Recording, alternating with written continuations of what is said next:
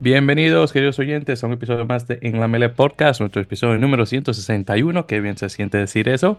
Como siempre, les saluda Víctor Omar Pérez Sánchez de Santo Domingo, República Dominicana, eh, radicado en la bella ciudad de Nueva York, con una voz ya, eh, ya revitalizada. No sé si se dieron cuenta en el episodio anterior que andaba que me moría, igual que hace un año, así que me disculpa por la voz, pero bueno, ahí, ahí pude andar. Bueno, en esta ocasión ando con un amigo de casa que tenía mucho tiempo sin verlo, eh, a nuestro amigo Álvaro de Benito eh, Fernández, que no sabía que, que era el segundo apellido, así que una vez lo agrego, otro Fernández, ya que no tengo César Fernández Bailón. Ya saben, Álvaro, nuestro amigo ya en Madrid, España, ya en la, en la, en la vieja en la, en la madre patria, allá en la península. Álvaro, hermano, ¿qué tal? ¿Cómo estamos?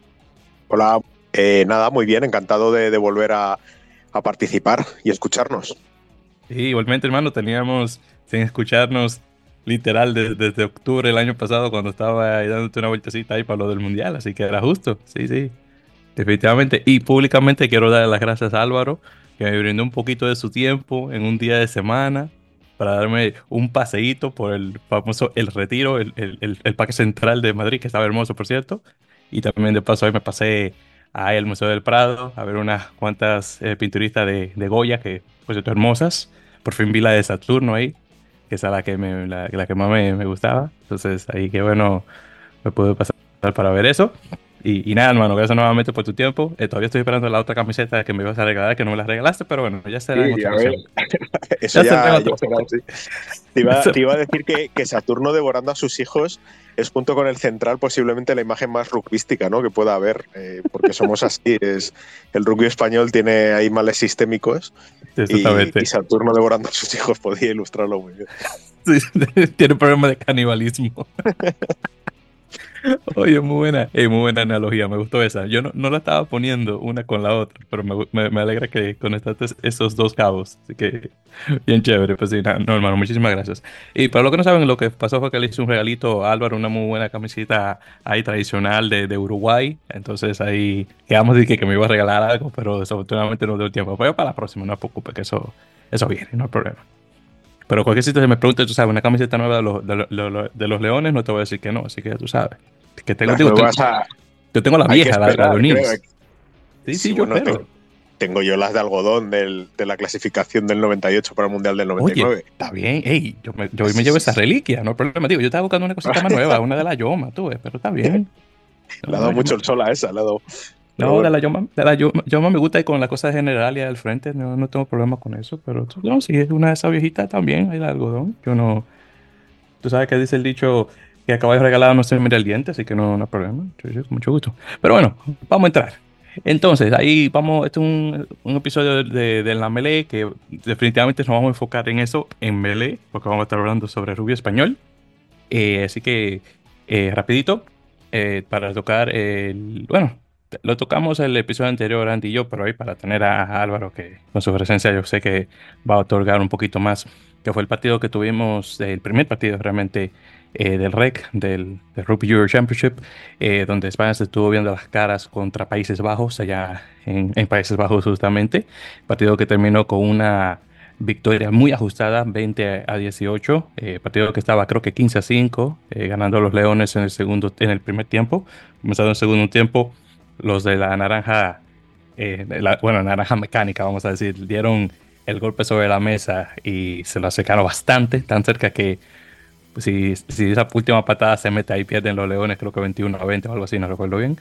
Pero sí que estuvo muy, muy buena, eh, buena la actuación de, los neerlandeses al final. Eh, y los leones, bueno, tuvieron ahí más o menos un, un, buen, buen recuerdo ahí saliendo de, Países Bajos. Eh, o de Amsterdam, para ser más específico, creo que estaban jugando específicamente. Entonces, Álvaro, dime sobre ese partido en particular, nuevamente Leones contra los Naranjas. Bueno, eh, Fíjate que, podría haber sido un poco el, partido, no sé si, sorpresa, ¿vale? No, no, fue tanto el partido sorpresa porque se lo llevó ese, el honor lo tiene, lo tiene Bélgica, ¿no? Contra Portugal. Pero yo sí que creía que, Países Bajos, eh, o sea, no era difícil, ¿no? Que pudiera ganar por, por primera vez en, en, esa, en esa trayectoria en la que está subiendo muchísimo los, los neerlandeses. Eh, ¿Qué se vio? Bueno, pues se vio que España, mm, no sé si te voy a decir que sale sale casi de nuevas, pero sí que es un equipo que, le falta rodaje. Por mucho que, que, Bouza llevase su nombre en la órbita de, España prácticamente hasta noviembre, no tiene un primer contacto real ¿no? en esos partidos. Eh, bueno, realmente en el primer partido ¿no? contra Canadá, porque en el segundo no está, en, contra Estados Unidos. Con lo cual prácticamente eh, hereda un poco la, la dinámica de ese torneo de, noviembre y eh, tiene que confiar en el equipo eh, técnico que antes lideraba Santos. Eso no ha cambiado. Sigue Miguelón, sigue eh, Valentín Telleriarte, sigue Mar Álvarez al, frente de, todo el acondicionamiento físico. Entonces, hay una transición que no lo es tanto. ¿no? no sé si me estoy explicando, pero que se tiene que apoyar mucho en eso, ¿no? Entonces, el primer partido lo que deja entrever es que eh, por primera vez en mucho tiempo eh, vuelve a aparecer ese fantasma que, siempre hablamos, ¿no? Del minuto 60 y que Países Bajos pues tiene un rodaje que desde luego eh, certifica que va a estar en la lucha, yo creo, para el, para el Mundial del 2027, es decir, va a ser un rival a batir Vamos a ver cómo son los clasificatorios, pero desde luego en Europa eh, puede, puede estar ahí, ¿no? Entonces ahí se vio un poco que todo ese engranaje y todo esa, ese poco rodaje como conjunto, porque es un equipo que está por construir, ¿no? Está construyéndose eh, con una base sub-20, con jugadores jóvenes. Fíjate que la transición a los veteranos, eh, los veteranos estamos hablando de gente que no tiene, mm, no tiene 80 internacionalidades, ¿no? O sea que que pueden ser habituales, ¿no? Pero que están ahí. Y sobre todo, eh, pues ese punto de, no sé si de cansancio, ¿no? De, que se hacen largos eh, los partidos, ¿no? Fue 18-20, pero es que, eh, decías tú, en, el descanso fueron 6-20, es decir, el parcial que mete Países Bajos es enorme, ¿no? Son, son, es un 12-0, España no puntúa en la segunda parte y, ahí hay que ver, ¿no? Cuánto es de, mérito de España y cuánto es mérito de Países Bajos. ¿Qué, hemos visto hoy eh, contra eh, el partido contra Alemania en el Central, en Madrid? Bueno, primero, es el debut de, de Bouza, ¿no? En, casa, frente al público, ¿no? Eh, la verdad es que sí que se venía barruntando un poco que, quizá el frío y, la supuesta lluvia, que ha empezado a caer, nada, minutos después de que empezase, o sea, de que, de que acabase el partido, eh, pues que no pudiera congregar mucha gente, pero yo creo que, ahí ese factor público eh, sí que ha sido determinante. En cuanto más al juego, más concreto, sí que se ha visto, o yo por lo menos he visto, que la línea de tres cuartos lleva mucho más tiempo jugando, ¿vale? Lleva mucho más tiempo jugando como equipo. Eh, podemos ver que la pareja de, medios argentinos, ¿no? De tanto Tani Ibai como, como Bautista Güemes, eh, se conocen de hace tiempo, han funcionado en la selección mucho más tiempo, desde luego la delantera. La delantera hemos visto que ha sufrido, fíjate que durante la semana yo he estado presenciando los entrenamientos y era uno de los puntos en los que Bouza y el equipo técnico más foco han tenido. ¿no? Esa, delantera que es también donde más nombres nuevos o más eh, jóvenes están entrando ¿no? en esa dinámica. Entonces, ahí es donde yo creo que sí que tiene que haber una mayor eh, presión, pero de, poder seguir construyendo y de ver cómo se mantiene esa línea de tres cuartos. Y luego existe un mal endémico, ¿no? Lo mismo que te decía de Saturno comiendo a sus hijos, que iba más por, por otro tema, ¿no? Institucional, a lo mejor, o por la cultura entre clubes, eh, federación, etcétera. Eh, hay una cuestión deportiva que en España se sale, ¿no? Cada cierto tiempo es recurrente, que es la de la, de la apertura, la del 10. Hay unas declaraciones de Bouza en, en Diario As que es un, periódico deportivo de, España, de, Madrid, eh, en el que él dice, bueno, si no, a ver, ¿qué pasa con Güemes? ¿no? Es decir, Güemes es como su primera opción de 10, pero si no, pues a lo mejor tenemos que ir con Otamendi, ¿no? Con otros jugadores, pero no señala tanto a Vinuesa, ¿no? O a Iñaki Mateu, por ejemplo, que sí que ha jugado hoy, pero sí que había jugado también de número 10. Entonces vuelve a aparecer ese espectro, ¿no? Que a veces viene es qué pasa con el 10. España siempre ha tenido muy buenos 9 y España ha tenido muy buenos 10, pero que no siempre han estado disponibles. Y esto enlaza con la disponibilidad, lógicamente, de jugadores. Eh, los jugadores que tiene Bouza para el partido de Alemania, pues son los que hay, son los que puede no son los que quiere o los que o todos los que podría tener, ¿no? Ahí entra de nuevo la dinámica de los clubes franceses, la disponibilidad, etcétera. Entonces, es un equipo de circunstancias, es lo que hemos visto en Países Bajos y lo que hemos visto sobre todo contra Alemania. Pues esa la respuesta yo creo que está en el partido contra Georgia. Porque si el partido contra Georgia es interesante de ver en cuanto a, a que Georgia es un rival igual que Países Bajos, que te va a posicionar muy bien donde está España, eh, a lo mejor ahí empieza a tener que reengancharse ya para las hipotéticas semifinales, ¿no? Esas semifinales que puede ser Portugal, Bélgica o, Rumanía, y que a todas luces parece ¿no? que, si, si, nos salta una sorpresa extraña en Tiflis, pues eh, España jugará fuera. Ese es un poco el panorama, ese es un poco, yo creo, las expectativas que hay y es un poco el, el, ver que sí, que los tres cuartos, que el juego abierto, que la dinámica es buena, que la delantera hoy o en el partido contra Alemania sí que se ha visto un poquito mejor de mejorar, eh, también las líneas defensivas, pero sí que tiene ese, ese un poco de, equipo en construcción, que también es normal y la ventaja es que el resto también están en construcción. Si no, pregúntale al Portugal postmundialista eh, cómo está, ¿no? O a la Bélgica y a los Países Bajos que empiezan a asomar. Están todos en distintos procesos, en distintos puntos, pero están todos en construcción. Sí, sí, y, sabes que eh, antes de que toquemos ya por fin el, el, Alemania, bueno, el partido de Alemania, obviamente que tuvo España hoy, ahí rapidito porque quería tocar rapidito lo de Países Bajos, porque nuevamente como te, tenía, eh, te tengo acá eh, presente. En relación a puntaje, eh, rapidito con España, eh, lo, que habían dos lo que habían marcado fueron John Bell y Martinian Cian en el, partido con Países Bajos, que quedaron dos ensayos cada uno y luego las patadas por parte de Bautista Güemes. Ahora, el partido de hoy, que fue el España contra Alemania, que se terminó 27-5, ganando los Leones, Acá tuvimos un poquito más eh, de puntajes. Tuvimos acá tres tries, uno por Iñaki Mateo, uno por Stenilao Bay, uno nuevamente por eh, John Wesenbell, que tuvo muy bonito ese proceso al final. Eh, con y también Martín Anuncian también que había marcado de igual manera. patadas por parte de Bautista Güemes y otras por Gonzalo López Bontempo. y entonces ahí terminamos con eso. Este otro partido a comparación del de Países Bajos, tal vez porque, obvio, era en casa, eh, estaba un poquito, un poquito más controlado eh, por parte eh, de los Leones. sí que Alemania estuvo ahí, ahí, ahí, hasta que por fin pudieron meter un try por parte de este chico, este, el, pilar de ellos. Creo que se pronuncia Tuminev, creo, Michal Tuminev, como se pronuncia el, nombre del, caballero. ese, por cierto, ya terminándose el primer tiempo estaba 15 a 5 que estaba un poquito más parejo, pero ya eh, de ahí en adelante fue que se comenzó a, poner un poquito mejor la cosa del minuto 55 en adelante, cuando Sanilao marca en el minuto 55 y luego Joseph Bell ya al final para ponerlo un poquito más marcado eh, el partido. Claro, Vicente del Hoyo se llevó una tarjeta amarilla en el, en el 69, pero honestamente los alemanes no pudieron capitalizar como, como debían, honestamente. Y si lo comparamos con el partido que tuvo Alemania eh, la semana anterior, que tuvieron en casa contra Georgia, que se terminó 28-17.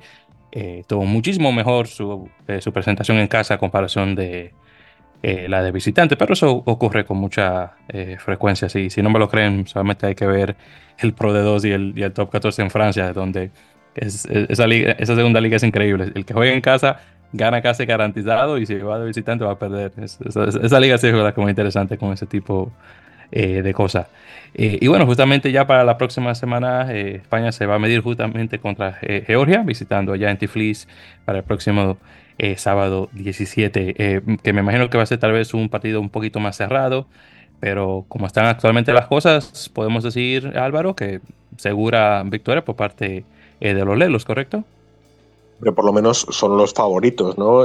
sí que es cierto que, que Alemania, no te voy a decir que se lo pusiera difícil, pero desde luego sí que Alemania dio muy buena cara yo no sé si parte de todo el equipo renovado que ha llegado a Madrid y los que no estaban, o sea, los que pudieron jugar la primera jornada, que, pudieran estar reventados ¿no? de ese partido contra, contra Georgia, pues hayan tenido también algo que ver ¿no? en el resultado de hoy. Que, fíjate, yo por momentos he creído que ese, ese resultado, el de España hablo, eh, ha sido quizá demasiado amplio, ¿no? Para también lo que hemos visto. Es decir, sí que se ha visto en España mucho mejor, sobre todo en defensa, pero es que los alemanes no han sido capaces, como tú decías, ¿no? de, tener un rédito ofensivo. Solo hay que ver esas opciones de, delantera, ¿no? En, que ahora acaba consigo la María Vicente del Hoyo, pero que no he sabido capitalizar. Dicho esto, Georgia yo creo que es la, clara absoluta, la, clara favorita, pero para todo el torneo, ¿no? Eh, solo hay que ver que quién le podría hacer sombra. Y hablo siempre un poco de, todo esto que, que, es la percepción que se tiene, ¿no? Eh, toda la gente decía Portugal, Portugal, Portugal, ¿no? Portugal después del Mundial, Portugal gana Fiji, se va a enfrentar a Sudáfrica, bueno, pues viene Bélgica y te moja la oreja. Pues esto es así, ¿por qué? Porque Portugal tiene un historial también bastante trágico de su primer mundial, ¿no? De, qué ocurre después de, y ahora la situación de la Federación Portuguesa, pues bueno, no es tan sostenible y desde luego está muy lejos de ser la deseable para afrontar ese postmundial que deportivamente deberían tener. Eh, ¿Qué pasa? Que en el grupo S pues pasa Rumanía, digamos, a tener una mayor presencia. Rumanía hizo un mundial desastroso, lo sabemos, pero Rumanía ha dado, ha, pasado página y yo creo que ese pase de página, desde luego, ha sido más rápido o por lo menos más acorde a la nueva realidad de lo que ha podido ser Portugal. Dicho esto, ninguno está a la altura de lo que pueda estar Georgia. Georgia ha tenido también un mundial discreto, pero ha tenido un mundial mantenido, ¿no? Es decir, no ha tenido grandes sobresaltos, quitando el empate contra Portugal, el partido contra Fiji sí que se podía haber visto ahí un poco más, más parejo de lo que realmente se vio, pero no le va a afectar, porque Portugal, eh, porque Georgia lleva mucho tiempo arriba. Georgia lleva además eh, acompasando ¿no? lo que es el, el europeo que ahora con los dos grupos de cuatro se ha podido descafeinar un poco, ¿no? Eh, digo para, para, los intereses de alguien que mira hacia el tier 1, ¿no? Como es Georgia, y luego a lo mejor meter toda la chicha pues cuando le den en las ventanas de, de verano, que están, ya lo sabéis, los días contados, pues le den los partidos contra tier 1, que es donde tiene que demostrar ¿no? que Georgia es la Georgia que ha que ha puesto un poco en el brete esas políticas que yo llamo de apartheid dentro de, World Rugby. Entonces, eh, me estoy liando. A la pregunta que me has hecho, es claro favorito. No creo que una Georgia consolidada, por mucho que juegue con el primer, segundo, tercer equipo o que haya pasado un mundial reguleras, eh, no creo que vaya a tener problemas contra una España que está en construcción y que sobre todo donde más tiene que construir España es en delantera, que es precisamente la fortaleza más, más evidente ¿no? de los georgianos. Y lo ha sido por mucho, mucho tiempo y todavía lo sigue siendo. Digo, ahora un poquito eh, un poco más mixto. esa es la diferencia, Víctor, que, que lo sigue siendo, mientras que en España la, la delantera ha sido un símbolo, ¿no? Y sobre todo esas, el del touch mall, ¿no? Y esos, esos ensayos que, que eran habituales por la delantera, pues ahora ya no lo son tanto. ¿Por qué? Porque los protagonistas no son los mismos, las dinámicas han cambiado, etcétera. Georgia ha mantenido esa regularidad, ¿no? Que es lo que le puede dar más, desde luego, no sé si ventaja, pero desde luego más fortaleza. Sí. Y solamente para los que no recuerdan eh, de la semana anterior, nuevamente el pasado 3 eh, de febrero, Portugal se había medido contra Bélgica en casa, eh, bueno, de visitante, había perdido contra, eh, contra ellos 10 a 6. Eh, un equipo que creo que le, Portugal este, estaba, creo que era 12 o 13 lugares encima en el rango mundial y llega a perder un partido con, por 4 puntos de diferencia. con una Bélgica que fue obviamente con toda la de ganar, obviamente no tenía mucho que perder, obviamente, y ahí se ve el resultado en un bonito estadio ahí en, la ciudad de Monk, ni siquiera lo había escuchado hasta, hasta la semana anterior, pero sí que eh, podemos decir que es el, el, lugar de buena suerte de los belgas por el momento. Eh, pero luego juegan un partido esta semana, el, este, bueno, el 10 de febrero para ser más específico, contra Rumanía de visitantes y pierden 33 a 18, que es un, bueno, podemos decir un, resultado eh, respetable, vamos a decir. Y claro, Portugal juega en casa contra Polonia y obviamente recordándose de lo que había pasado la vez anterior, obviamente tiene que venir eh, con un mejor empuje, obviamente, porque perdió respeto cuando perdió contra Bélgica. Claro, mi respeto a los belgas, pero ese partido no estaba para que Portugal perdiera tan, tan corto, una y dos, de esa manera y ganó Portugal 54 a 7. Además, Polonia se salvó que puso un punto, honestamente. Y me alegra mucho por los polacos, por cierto, que al menos no se están, eh, no, se, están saliendo de estos partidos eh, con las manos vacías, por viéndolo eh, de esa forma.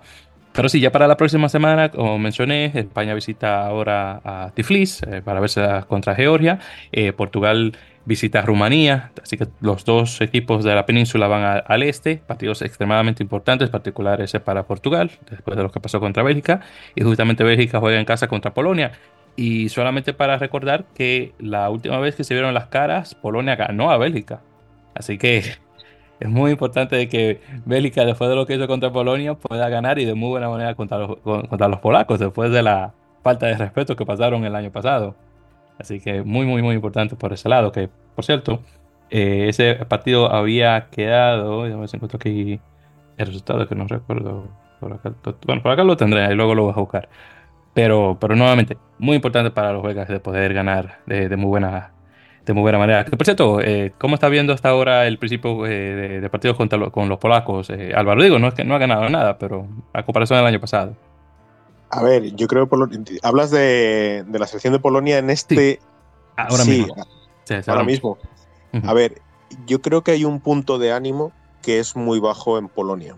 Y voy a, ver si, si trato de explicarlo. Eh, este año se consolidan eh, los dos años del, nuevo formato, ¿no? Es decir, el formato del Campeonato de Europa cambia, se crean dos, dos grupos de cuatro y ahora existe ya la suma de los, del del año pasado y del de este para el descenso. Mm. Polonia eh, lo tiene complicado y a Polonia le ha tocado un grupo eh, pues que es muy complejo. Primero Rumanía, porque por muy mal que esté es superior, y Portugal, porque bueno, pues venía de, esa actuación mundialista. ¿Qué ha pasado? Que ahora eh, ya va a estar totalmente lejos. Primero, Portugal se juega la vida en Bucarest, que no sé yo si va a ganar. Eso lo primero. Eh, entonces, el último puesto prácticamente está asegurado. Y eso yo no sé si junto con todo lo del año pasado, le puede estar desmotivando, ¿vale? De cara a, a cómo afrontar los partidos. Dicho esto, sí que creo que están creciendo, y sí que creo que están creciendo y es gracias a las oportunidades que se le están dando precisamente por lo que acabo de decir, por enfrentarse a equipos eh, teóricamente superiores y que van a estar ahí para, bueno, pues para foguearse, para saber lo que es el nivel de competición internacional y para estar en un entorno eh, pues de, campeonato de Europa como, como, es el que está ahora. La Polonia de ahora no es ni de lejos, ni de lejos la Polonia de, los años 90 y 2000, que era, bueno, era un desastre, no igual que Bélgica. O sea, yo, yo recuerdo auténticas palizas de, de, España a Bélgica y a, y a, Polonia en el central. Sí que es verdad que, que, eran otros tiempos, pero claro, ahí es donde se ve que precisamente el dar esos partidos es lo que hace mejorar. Tú lo has dicho, ya no se van con el cero, ya son capaces de ensayar, ya son capaces de poner también un poquito de, más tensión, ¿no? Y de, de, decir, bueno, pues si aguantamos 40, 50 minutos competitivos, eso que nos llevamos. En el próximo serán 55, en el próximo serán 60. Y yo creo que eso es lo que, lo que están trabajando de cara a la parte deportiva. Pero en la parte emocional o la parte psicológica, yo creo que ahí subyace un poquito el, el empezar el campeonato prácticamente defenestrados. Vamos a ver de lo que son capaces de, hacer eh, contra Bélgica, pero Bélgica, tú fíjate, es que Bélgica, si gana, se mete en semifinales. Sí. Es decir, que sería muy interesante de ver, por cierto. Pero, incluso, incluso a Bélgica le vale si Rumanía gana Portugal. Habría que ver luego los, las cifras, ¿no? De, todo, de, para los desempates, etcétera y las cuestiones para los desempates, pero es una situación en la que todos están invitados menos Polonia. Sí. Esa es la cuestión. Que por cierto, ya encontré el resultado. 21 a 15 fue cuando Polonia ganó a, Bélgica el, año anterior. Entonces 21 a 15, ese fue el resultado. Ah, Eso es. Entonces, bueno, ya, pero ahora tú fíjate, Bélgica, jugando en casa además, ¿no? Eh, juega, recibe a, a los polacos en casa pues a ver qué, hay ahí. Es que además también el calendario, pues, pues es el que, el que tienen que gestionar y desde luego no es nada fácil.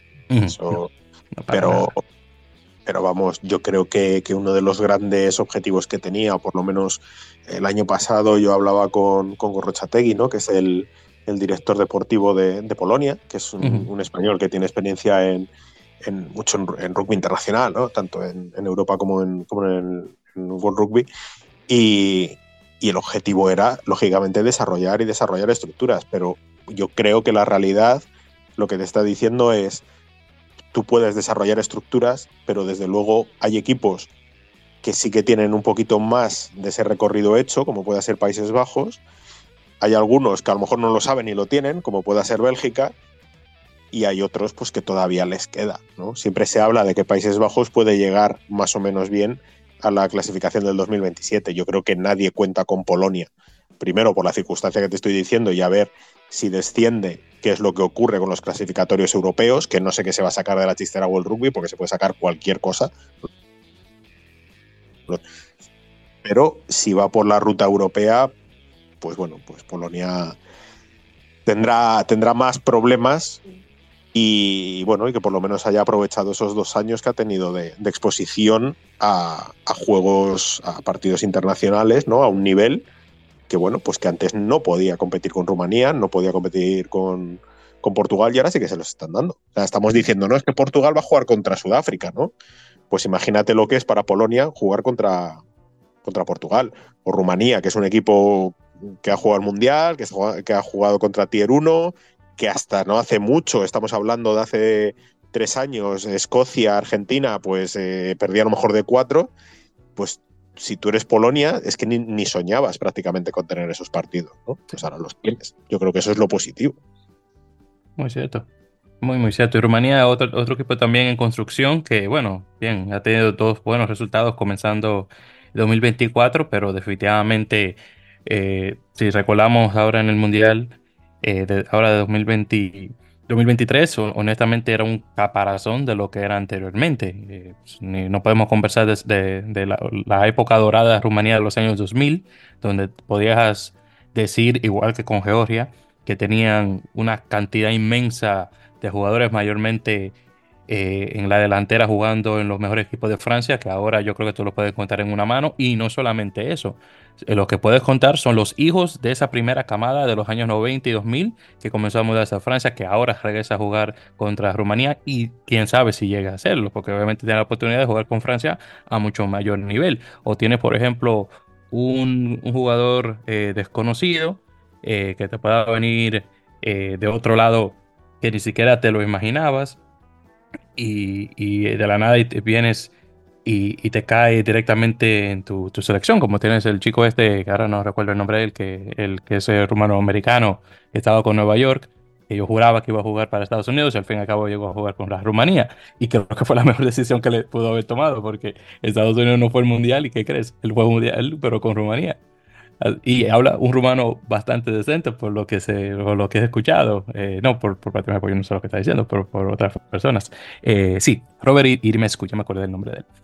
Entonces, ahí tienes, eh, nuevamente, jugadores así que de la nada te van a salir que pueden jugar para Rumanía, pero nuevamente no es mucho. La población rumano-americana no es que muy entrada al rugby, él era honestamente una excepción a la regla.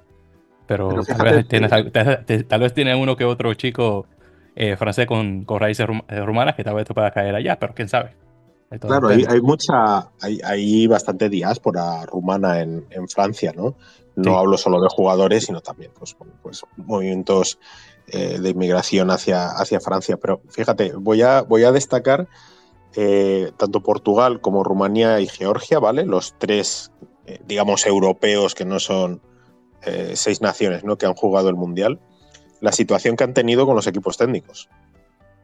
Sí. Eh, Georgia hasta hace nada no tenía nadie y ahora tienen a, a un internacional, claro, es un internacional eh, inglés con experiencia en, la, en la, ¿cómo se llama? En la Premiership, eh, con un nivel de táctico y técnico enorme, ¿no? Es como el gran nombre.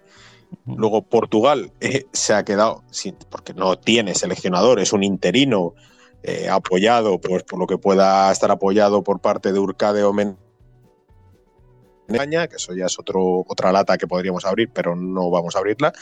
Y luego eh, el caso de Rumanía, que ha montado un equipo técnico prácticamente francés, ¿no? en el que por cierto está Michel Daleri, que fue un, jugador de, del 15 del León, que está, está ahí en el equipo técnico que ahora mismo tiene Rumanía y que prácticamente ha sido el que menos ha sufrido esa transición.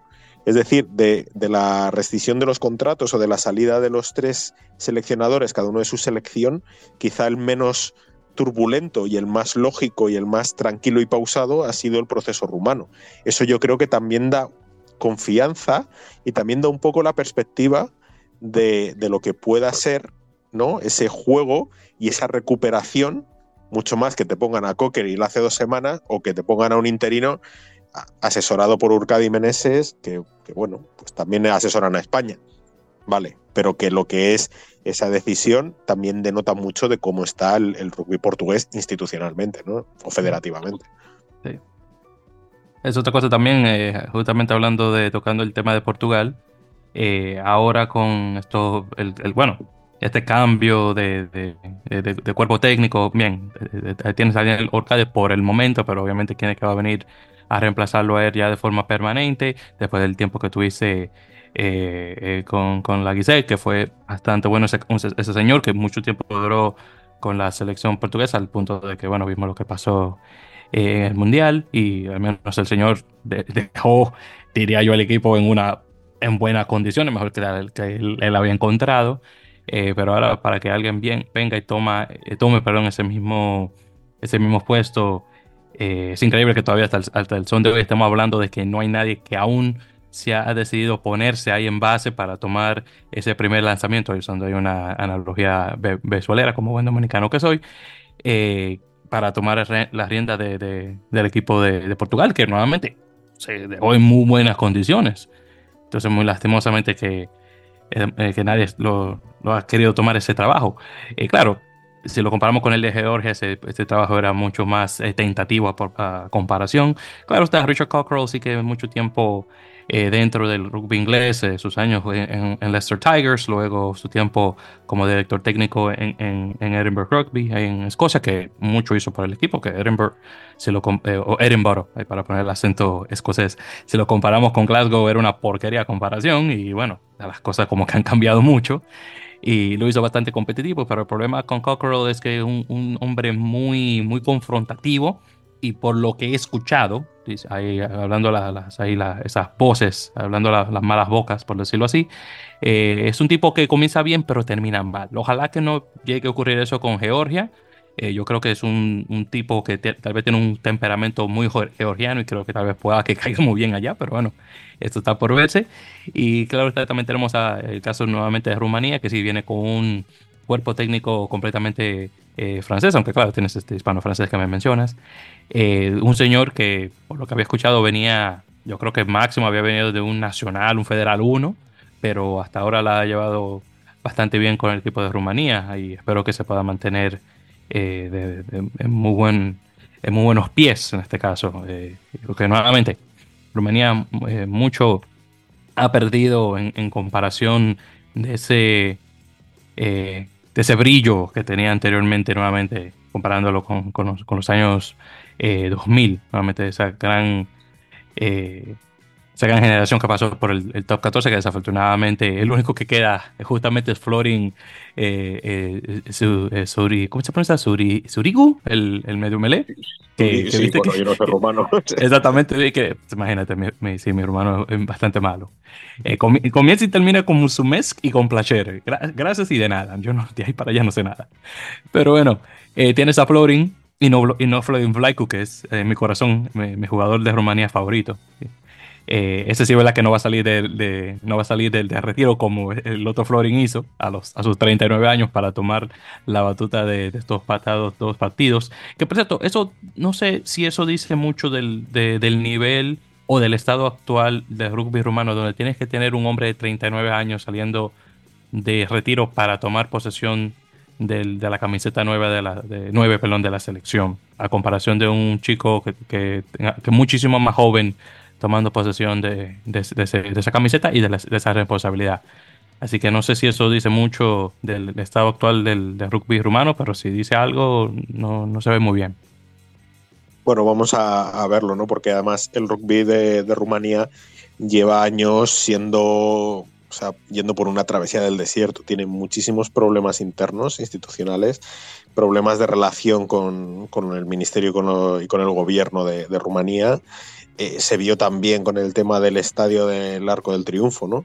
Arcul du Triunfo, ese sí que más o menos te lo puedo decir, pero ahí también hubo problemas que constataron pues que las relaciones no eran buenas y que el apoyo que había tenido en el pasado y sobre todo ese apoyo heredado ¿no? de la época eh, comunista ¿no? y de las políticas eh, deportivas que, se siguió en la era de, Ceausescu, pues que ahora han ido flojeando.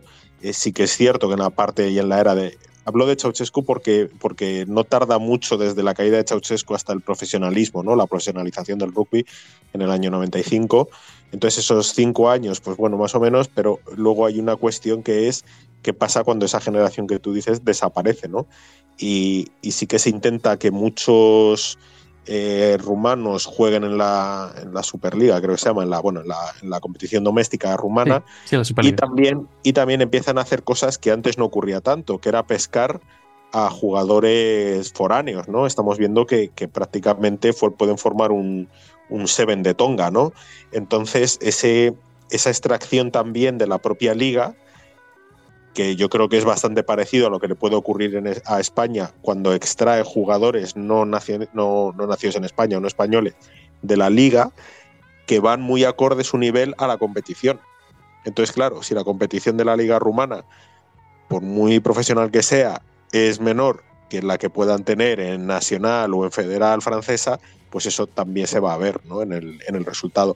Pero yo creo también que tiene esa parte de equipo y tiene esa parte también de, coraje que no sé si, si, les va a servir eh, para, tapar esos agujeros que tienen, pero desde luego lo tienen en la raza, ¿no? Es decir, cuántas veces hemos visto resurgir a Rumanía. Yo creo que esa es un poco la clave. Lo mismo que cuántas veces hemos visto resurgir a Portugal para volver a caer, para volver a resurgir, para volver a caer. Esa es un poco la cuestión. ¿Qué ocurre después de las grandes citas?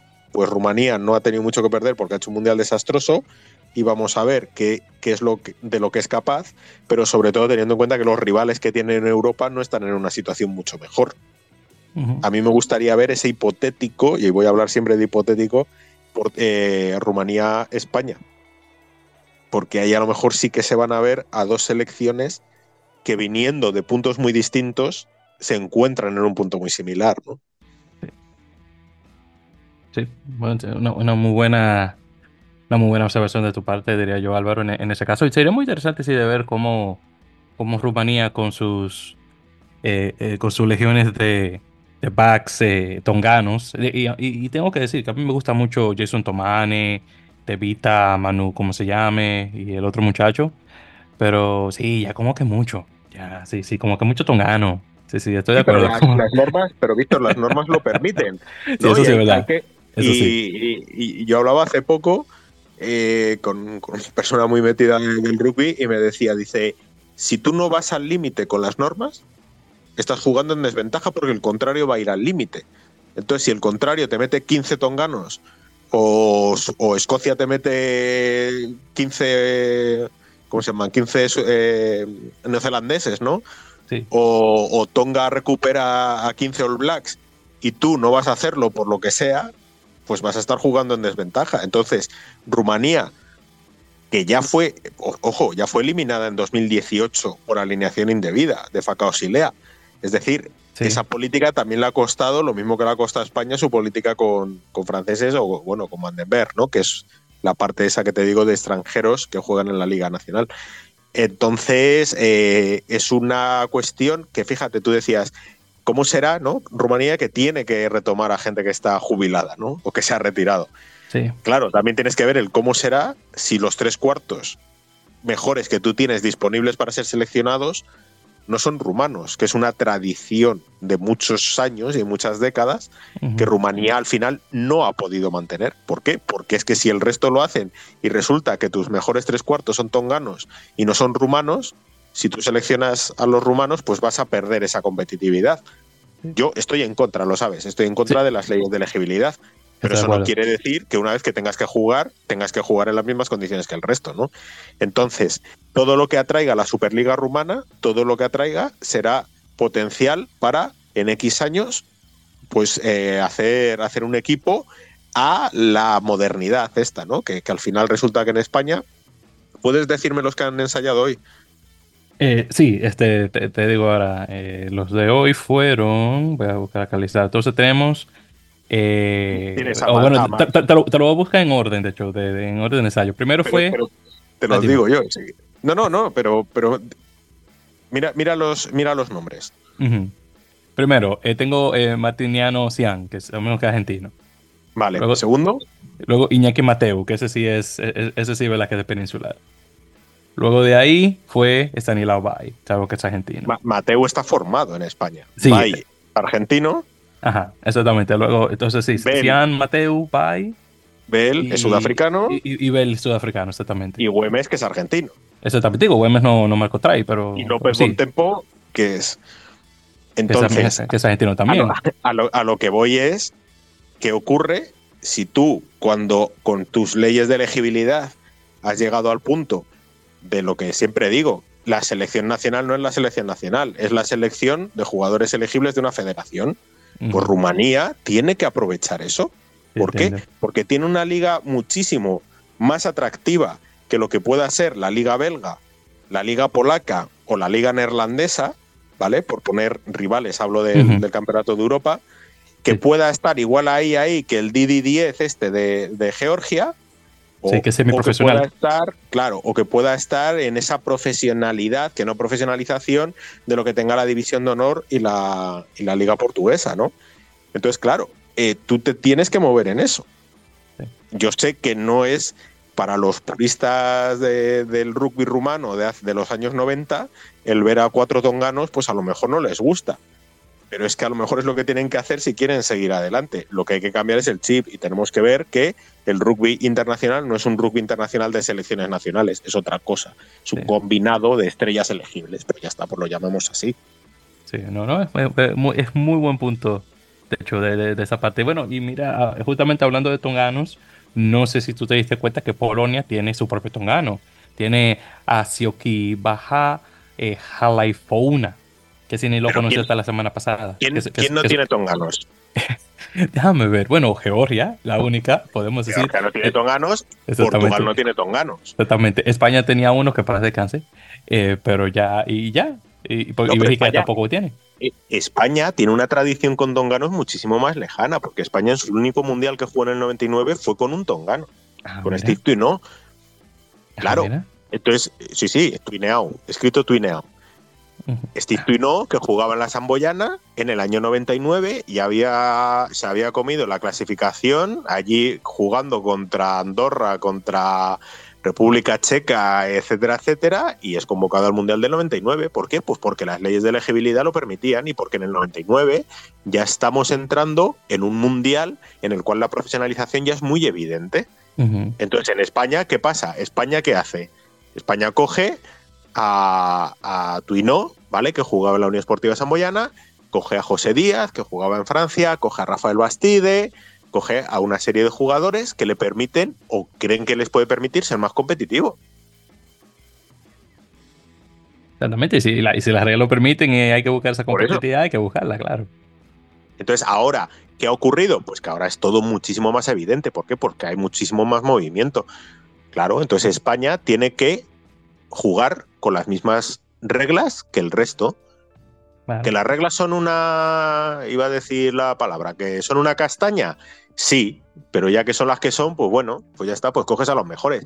Yo personalmente prefiero a Ike Irusta o prefiero a Kerman Aurrecoechea a Tani Bay, pero no porque tengan nada en contra de Tani Bay, que me parece un jugador que es muy electrizante, con sus pros, es súper rápido, juego abierto, tiene muy claro y es, y es, una, es una, una, lagartija que se mete en cualquier lado y te hace un ensayo como el que te ha marcado hoy.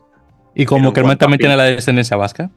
Claro, pero en cuanto a, esa idea de decir, bueno, pues es que, hombre, si pudiéramos tener a Ikeirusta, que por lo menos es de aquí, ¿no? Que no es que haya caído en, Burgos hace cuatro años o lo que sea, porque pero, pero, es que son las, son las normas. Si tú tienes a un tipo como Tani Bay o como Martiniano Cian, que son dos jugadores que han demostrado con creces que son válidos para la selección española y que no solo son válidos, sino que te están dando rédito. Tú miras los dos partidos que ha hecho Martiniano Cian contra Países Bajos y contra España. Y jugando en una posición, además, que no es la habitual en su, en su equipo de división de honor. Ah, porque él no juega, él, no juega la, en, la división, pensaba. Claro, bueno, es, es, de esto, ¿cómo lo llaman? Es polivalente, yo los llamo polivalente. Ah, pero eh, sí, ah bueno, sí, como, como te decían los muchachos de, ¿no? Los utility. Exactamente, utility, sí, como decían los muchachos de 5 metros, claro. le manda saludos, sí, utility back. Entonces, entonces, si tú tienes, tienes a Bay, que se entiende muy bien con Güemes, Martiniano Cian que te rompe, Bell, que para mí es el jugador no nacido en España o no español de los que se han cogido en los últimos años más determinante, quitando quizá a Belli. Sí. Y Ordaz, pero hablo, hablo de los que han estado mucho tiempo, ¿no? No de los que han estado a lo mejor ocho o seis partidos. Pues es que tienes que hacerlo. Si ahora mismo España no es capaz de tener un zaguero mejor o una apertura mejor que Güemes, porque Vinueta está lesionado, porque Mateu le pones de centro mejor, por lo que sea, pues tienes que usarlos. Sí, sí, sí. Ya está, si es que es así. O sea, me parece bien en el contexto de la norma. Me parece mal la norma. Exactamente. Y justamente ahora que tú mencionas jugadores polifacentes, eso es una cosa que, he visto, eh, que se ha visto, con, que la he visto yo con más y más frecuencia en el rugby.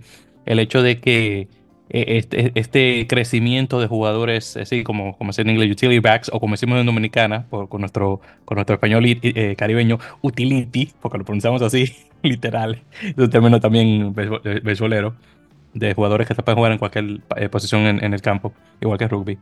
pero sí que, perdón, sí, en, béisbol sí. Pero sí que lo he visto con, mucho más frecuencia, jugadores así de utilidad, que lo puedes poner en cualquier posición, que se necesite en su momento. Eh, pero claro, posiciones como pues, ahí de medio melee o de apertura y, bueno, de, bueno, zaguero, sabes que más o menos ahí ese es un, un zaguero y un ala, un wing, más o menos. Pero esas dos primeras en 9 de 10, esas son posiciones extremadamente importantes en el campo, que son obviamente que uno tiene que ser natural ahí, pero bueno, hay veces jugadores que son nuevamente polifacéticos o, de, o utility backs que te las pueden jugar de igual manera, pero no al mismo nivel, claro es otra cosa de igual manera. Entonces también depende.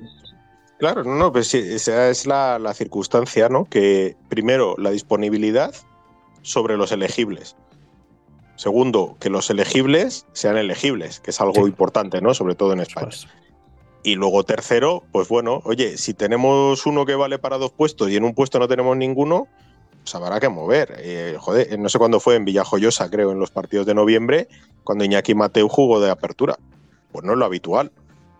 Pero claro, si tienes a Vinuesa dando vueltas con Iberians y se lesiona, y el que es llamado a ser el apertura titular de España para los próximos años resulta que se va a perder tres o cuatro partidos, o cinco o seis, porque no llegará, y, entonces ya el seleccionador nuevo entra y dice, no, es que a lo mejor hay que ver si Otamendi, porque cuando Gómez tal, y no mencionas a Vinuesa, pues eso, claro, te da un poco lo que tú dices. Eh, a lo mejor tienes que rescatar a gente. Yo me acuerdo cuando se rescataba a Linklater en España. Sí. Oye, que nos falta uno. Pues llama Linklater, ¿sabes? Y Linklater, un tipo comprometidísimo y bueno como él solo, pues te hacía los partidos memorables. Sí, que sí, honestamente hay, que, hay que dársela a Brackley. Brackley sí que se partió el lomo por, por la selección. Desde que salió de Nueva Zelanda, ese tipo siempre estuvo ahí, ahí, ahí, ahí, ahí. Así que honestamente sí que hay, mi, respeto a Brackley Linklater, que mucho, mucho le dio al, rugby español en, su momento. Y siempre que siempre que, pudo siempre estuvo presente. Entonces eh, hay que hacer bueno como más o menos como un, John Wensenbell por decirlo así que justamente también juega en la misma posición también. Eso es pero es que prácticamente 15 eh, tampoco hemos tenido muy claros no o sea eh, son, son puestos que no sé yo, me acuerdo, ¿no? De, la época ya de, de, algodón, de estas que te decía, ¿no? De cuando venía Bélgica y se iba con 77 puntos del central, pues sabías quién era el 15 pero sabías quién era el 15 porque la situación era muy distinta. Ahora los clubes retienen, ¿por qué? Porque son profesionales, porque pagan, porque Francia dice que no sé qué, que cómo vas a jugar un partido contra Alemania, tal y cual. Entonces, ¿quiénes están disponibles? Pues normalmente los de tu liga. Y los de tu liga son los Tomane en Rumanía y los John Besselbel aquí.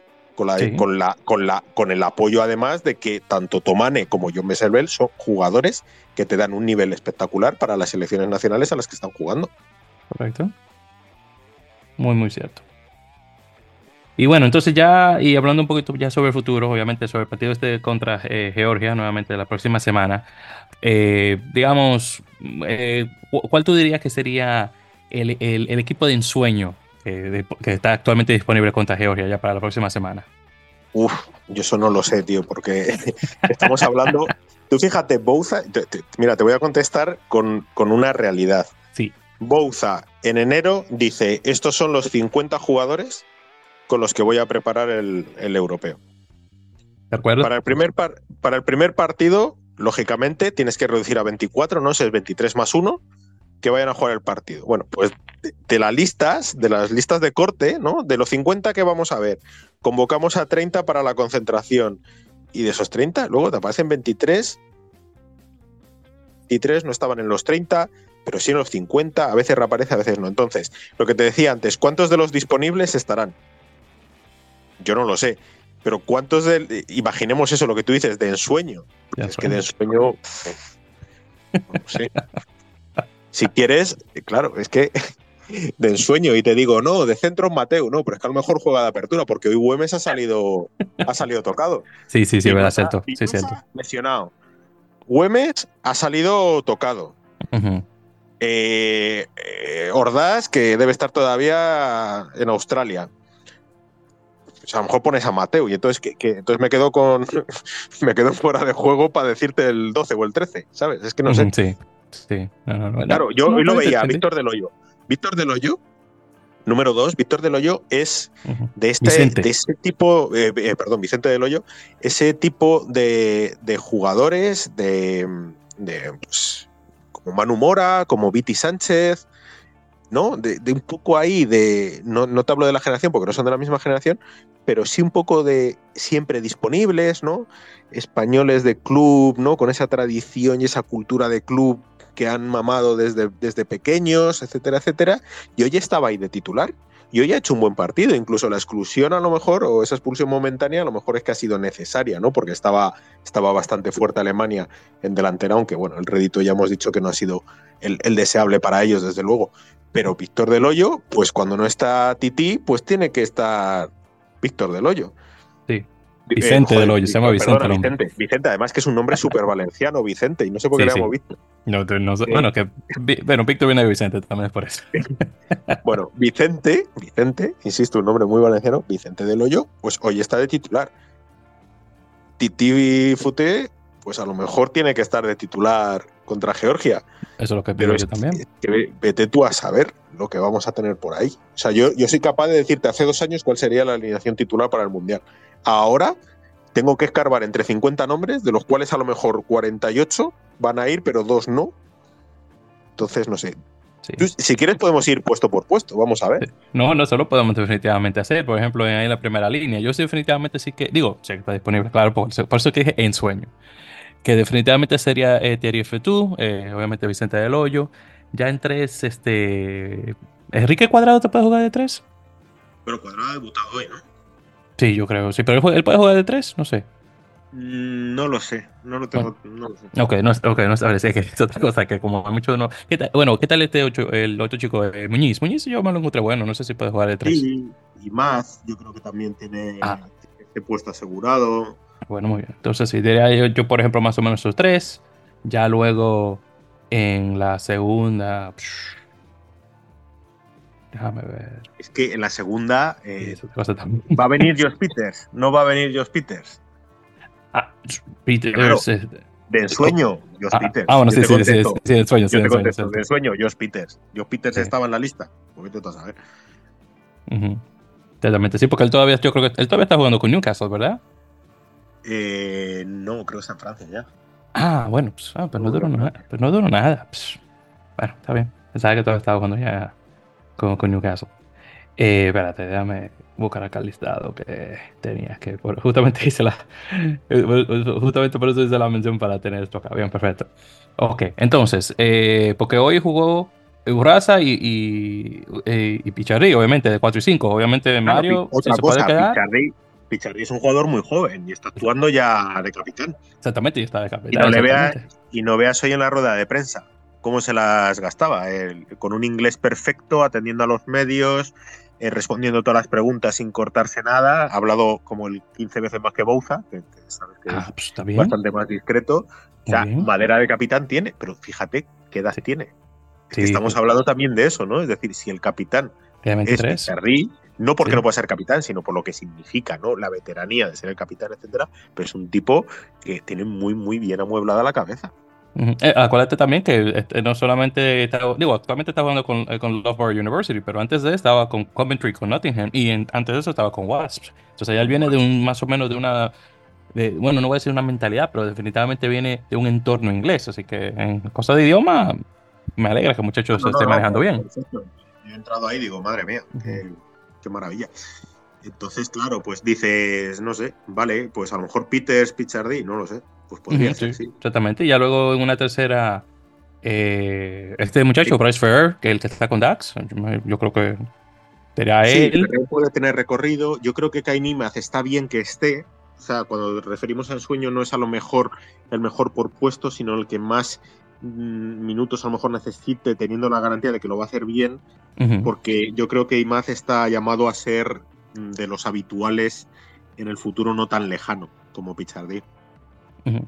Exacto. Sí. Aunque sí, también él de igual manera, Mario, puede jugar de, de tercera línea, entonces está entre segunda y tercera, así que eh, nuevamente, Sí, sí, él, él- él es un, entonces él es un utility forward en ese caso, entonces ya él es polifacético también de igual manera.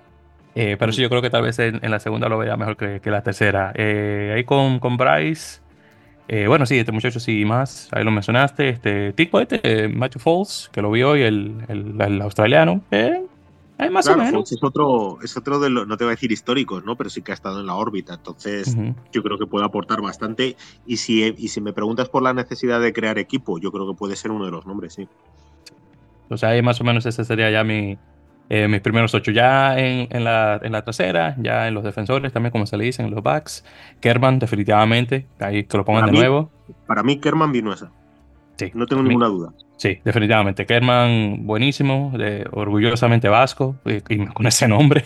Así que, definitivamente. Ahora, en la 10. Si Bautista está jodido, ¿quién viene de 10? ¿Qué- qué- ¿Quién es el segundo de Bautista, de la Argentina? Bueno, tú me has dicho, tú me has dicho óptimo, yo te digo Vinuesa, pero claro, Vinuesa está, está tocado también, con lo Sí, cual. es- exacto.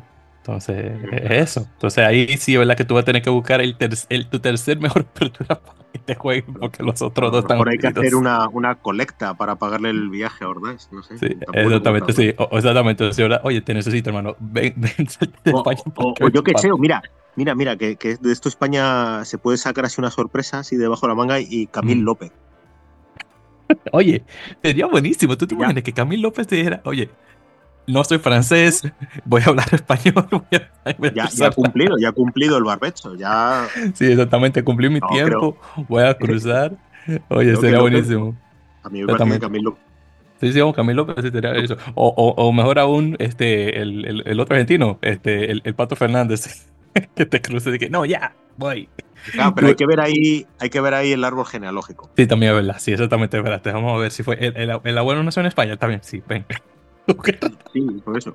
Hombre, hay dos, hay, hay tres jugadores que han jugado, o sea, históricos de mundiales, son Camil López, eh, Jordi Murphy, que podría Sí. jugar porque, porque ya pasó el barbecho también, y, y el chico este que es escocés, ah, Ah, sí, este, eh, Hidalgo, Hidalgo Klein. Hidalgo, Hidalgo Klein. Entonces, Exactamente, Hidalgo Klein. Hidalgo Oye, Klein ese- nace en Andalucía, Camil López que tener sí. familiares españoles y Jordi Sí. Murphy que nace en Barcelona.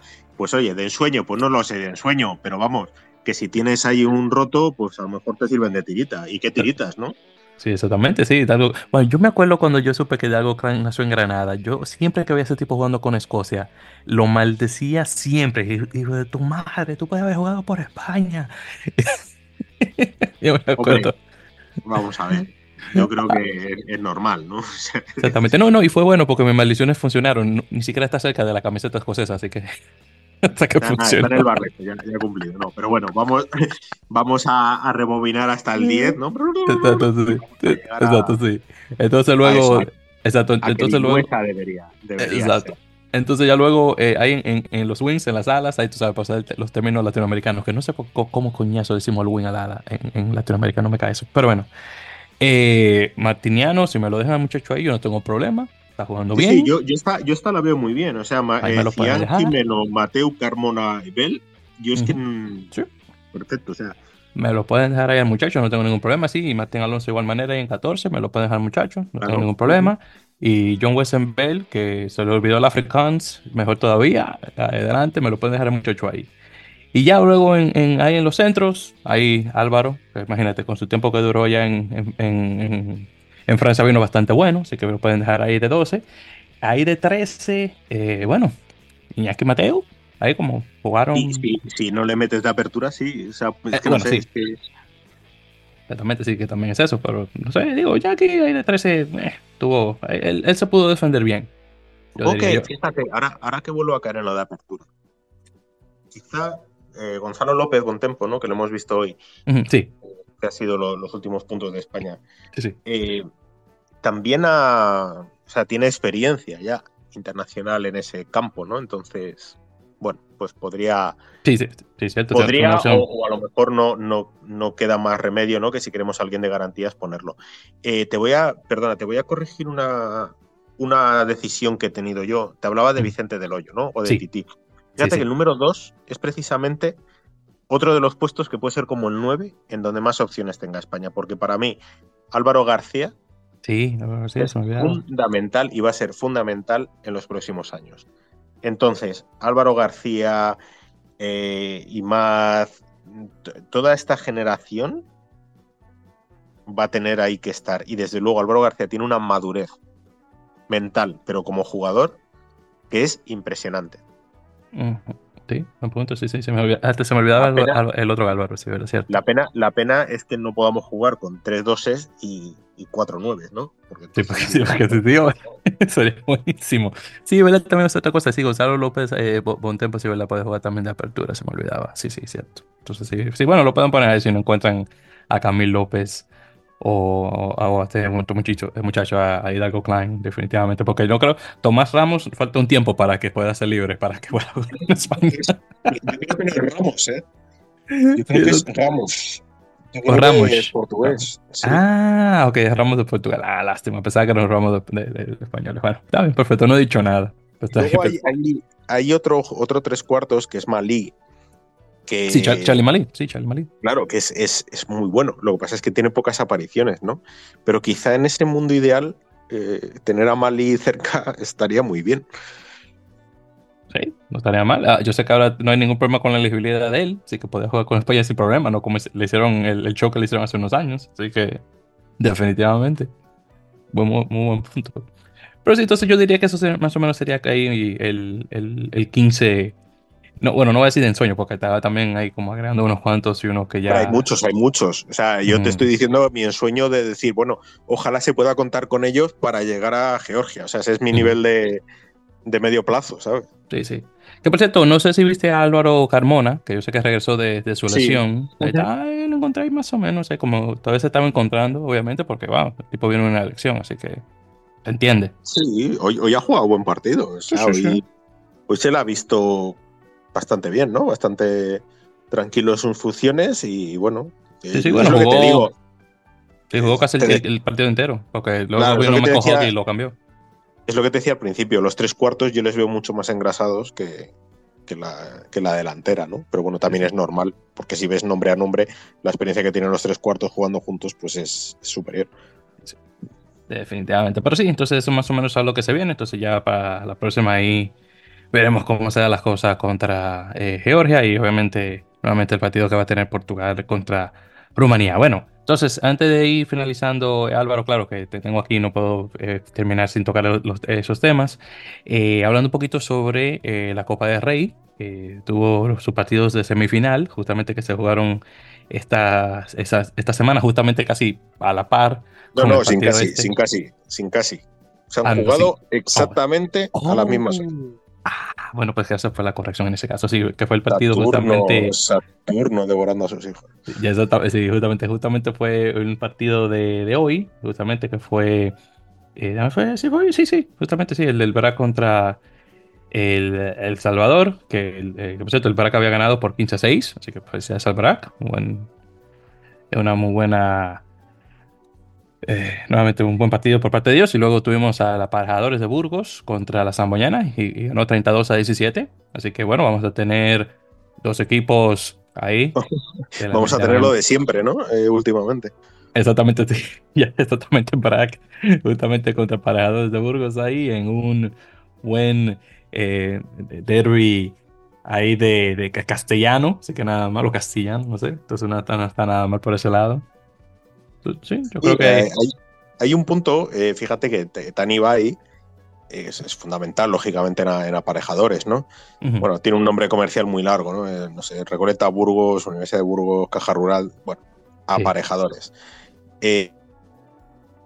es decir, no, lógicamente no tiene el poder de, de, la, de la, ubicuidad y, y, aún así Burgos sigue siendo muy fuerte, tanto como para endosarle más de 30 puntos. Es fácil.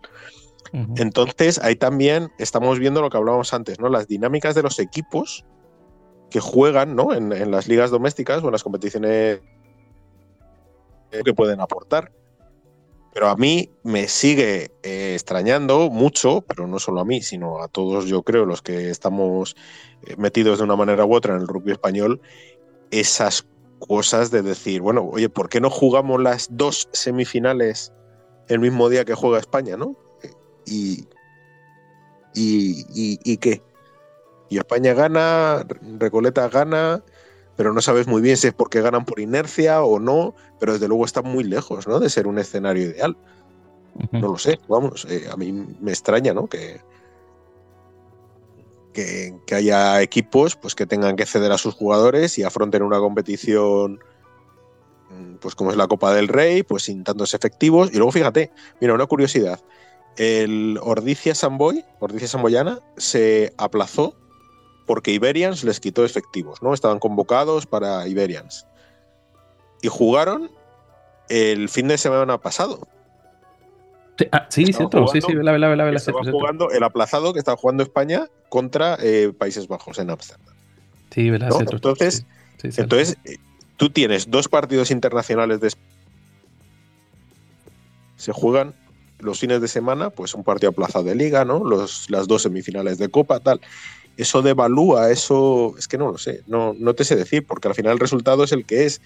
Y, y han pasado Recoleta de Burgos, que tienen más jugadores, además que, que solo Tanibay, eh, y ha ganado España, pero yo creo que se podría hacer de otra forma.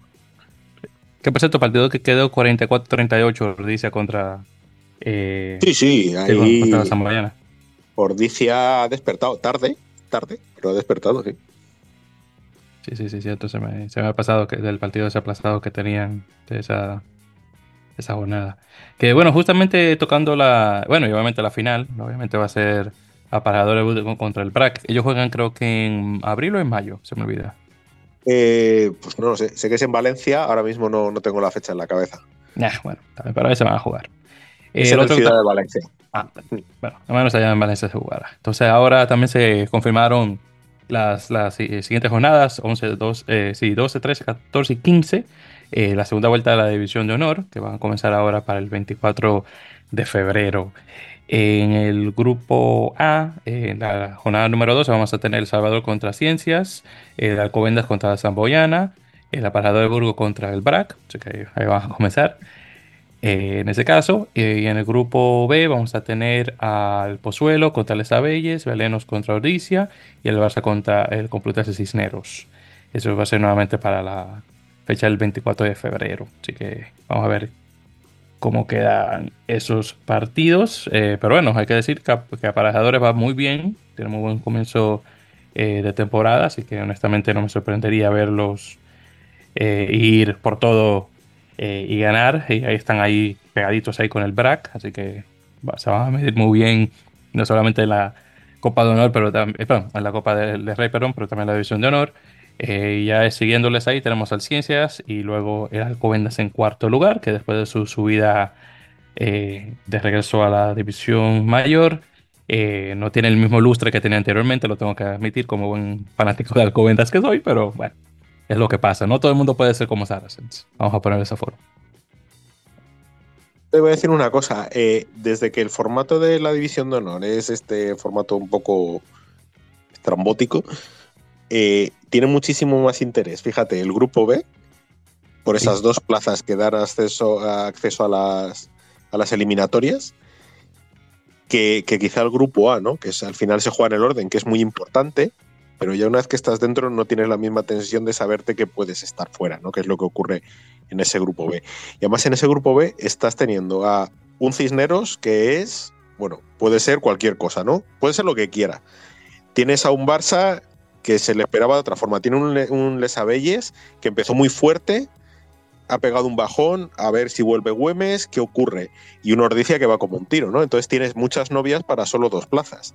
Y para mí ahí radica ahora mismo la, lo más emocionante ¿no? de, esta división de honor. Lógicamente, eh, tendrás partidos buenísimos en ese grupo A, en el cual se están jugando ser locales, que por otro lado, no siempre, ¿no? Eh, hace, hace no mucho, pues eh, los que era, los que jugaron fuera, pues acabaron jugando la final, ¿no? Un dice San Boy de hace, de hace alguna edición ya. Entonces, bueno, ese es un poco para mí el, el panorama de dónde puede estar sobre todo esa tensión, ¿no? Y luego, lógicamente, ver si Pozuelo puede reengancharse a tener alguna posibilidad de salir del pozo en el que se ha metido, en el que parecía que, podía salir después de dos jornadas seguidas ganando. Pero es que Pozuelo se ha convertido en una cantera en el cual los jugadores le van a durar muy poco. Tiene siempre ese problema. Tiene jugadores que son muy buenos, que hacen buena temporada, a lo mejor a nivel individual, no tanto colectivo, porque Pozuelo no deja de ser un equipo débil, ¿no? En el sentido de, que está eh, normalmente ¿no? de mitad de tabla para abajo y específicamente más para abajo. Estamos viendo jugadores que están saliendo ¿no? a otros, otros equipos de, división de honor. Y, eso es lo que, bueno, pues le puede condenar un poco a que, a que no tenga esa continuidad para encontrar una forma, unas dinámicas que puedan servir para la temporada siguiente. O sea, no puede crecer. En cuanto crece, se le corta ¿no? el tallo. Estamos viendo esos jugadores que, ahora mismo están siendo decisivos, eh, por ejemplo, en, El Salvador, ¿no? el medio de apertura, el argentino que venía de, de, de Pozuelo, y ahora Pozuelo pues tiene a un, a un neozelandés eh, alemán, ¿no? Que es Eschenbach, que hace una temporada fenomenal. Pero a lo mejor no es suficiente los destellos individuales, ¿no? Entonces, vamos a ver si es capaz de reengancharse o no por abajo. Y luego del grupo de, arriba, decías tú Alcobendas. Alcobendas a mí me ha sorprendido, porque yo realmente no daba mucho crédito a la, a la situación de reacción que ha tenido el equipo madrileño para posicionarse en la tabla, o sea, en, el lugar en el que está ahora mismo, ¿no? Dentro de ese grupo A. Pensamos que, viene de, abajo, de una de la división de Norbe, ¿no? Eh, por todo aquello de, de Vandenberg. Y a partir de ahí yo creía que iba a tener un año de transición, pero está ahí luchando. Y se está viendo, bueno, el otro día contra el Barça perdió en el último minuto, tiene algunos errores a lo mejor de, de ensamblaje, pero desde luego yo creo que está mucho más arriba de lo que a lo mejor todos pensábamos ¿no? que podía estar. oye, una pequeña aclaración. Mencionaste que Christopher Hilsenberg está jugando ahora en España, pues no sabía eso. Es Genbach, es Genbach. Es Ese, ¿Ese no era el, que jugaba de apertura anteriormente con el Viarí? A mí no me suena, desde luego. Yo creo que ah, este, pues eh, no, no, es, este es un neozelandés que tiene pasaporte alemán Ah, no, que ha jugado, Y que ha jugado con el Seven de Alemania. Ah, no, no, no, disculpa, no, no. Yo estoy pensando en Christopher Hilsenbeck, que se había nacido en Estados Unidos, pero jugó por Alemania. No, no, no, no, no.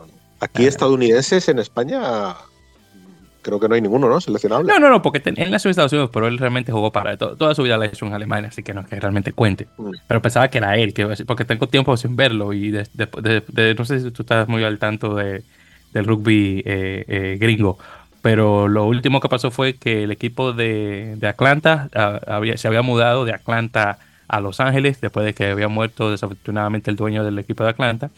Entonces, desafortunadamente no, nadie pudo pagar las cuentas, así que un grupo, un consorcio vino y lo compró y mudaron el equipo ahora eh, a Los Ángeles. Y él, eh, Christopher, estaba anteriormente con el equipo de Atlanta, duró una temporada eh, la temporada anterior, eh, pero después de que esto había pasado no había escuchado nada de él, entonces pensaba que tal vez había regresado a, España, bueno, perdón, a Francia a jugar, pero bueno, ya no sé, no sé qué se hizo del tipo, pero sí, por eso quería preguntar. Y también porque le estaba buscando jugar para Estados Unidos. Que va, no, no, este es un, es un chaval, es bastante joven, que lo está haciendo muy bien. O sea, No, se está notando tanto la, la baja en, en, el puesto de apertura porque lo está haciendo muy bien, pero claro, hace falta más, ¿no? Eh, ha habido muchos partidos que Diego Periel, por ejemplo, que estuvo en la órbita de la selección, no, no está jugando en, en, Pozuelo. Entonces, bueno, es, es un poco esa circunstancia que te decía, ¿no? De que cuando a lo mejor encuentras la fórmula, eh, pues ya es tarde, porque la temporada siguiente no vas a tener los mismos efectivos, ¿no? Y vamos a ver, porque, porque a lo mejor puede haber ahí, hay un cambio, ¿no? La, parece ser que, que, el liceo francés en División de Honor B está muy fuerte y a lo mejor el cambio de la, de la región madrileña eh, pues va por ahí, ¿no? Que a lo mejor se cae Pozuelo, pero sube liceo francés. Entonces Madrid seguiría manteniendo tres, tres equipos entre los 12 de, División de Honor, pero habrá que ver primero eso, si Pozuelo logra reengancharse a un salvavidas que de momento lo tiene lejos. Sí, que, pues, que por cierto, es, es, otra cosa, porque actualmente viendo en, la división de honor B, eh, veo que sí, que el Liceo Francés está en primer lugar, luego está, le sigue Quecho, eh, Géneros Industriales, está Huesitos, y luego está, que es la Vila. y luego está el San Cugat, eso que Huesitos de la Vila. y el San Cugat, entonces están así de 1 a 5. Eh, y, y, sí, honestamente el Liceo Francés, que honestamente me sorprende que esté en, que esté en muy buena posición actualmente en relación a la clasificación, porque de hecho obviamente tiene muchísimos años dentro de División de Honor. Yo sé que el Liceo tal vez tuvo su tiempo, pero bueno, no, han pasado. El que hecho todavía tiene, tiene, un poquito más de presencia. Bueno, la, la vimos lo que pasó eh, antes de subir, que había ganado 10 partidos consecutivos, ganó ese solo partido la temporada pasada eh, contra el BRAC y después tuvo una caída destrepitosa que todavía no entiendo qué diablos pasó, pero bueno, son cosas que pasan del deporte. Sí, mm, eh, además era muy evidente, ¿no? El año pasado. Cada vez que jugaba la Vila sabías que, que te ibas a llevar 60 o 70 puntos uh -huh. de allí. Y entonces, sí. bueno, sí. Eh, no sé, sé que hubo parte de jugadores que, que sí que salieron. Y realmente ahora en División de Honor, fíjate, yo creo que el Liceo Francés lo tiene muy, muy claro, pero Guecho, eh, La Vila y no eliminaría en absoluto a Industriales de las Rozas. Eh, están, estarán ahí eh, para ese segundo puesto, yo creo virtualmente, que, que, les pueda dar acceso a disputarlo. Vete a saber con quién de uh -huh. arriba, o sea, de la, de la División de Honor, porque esa es otra.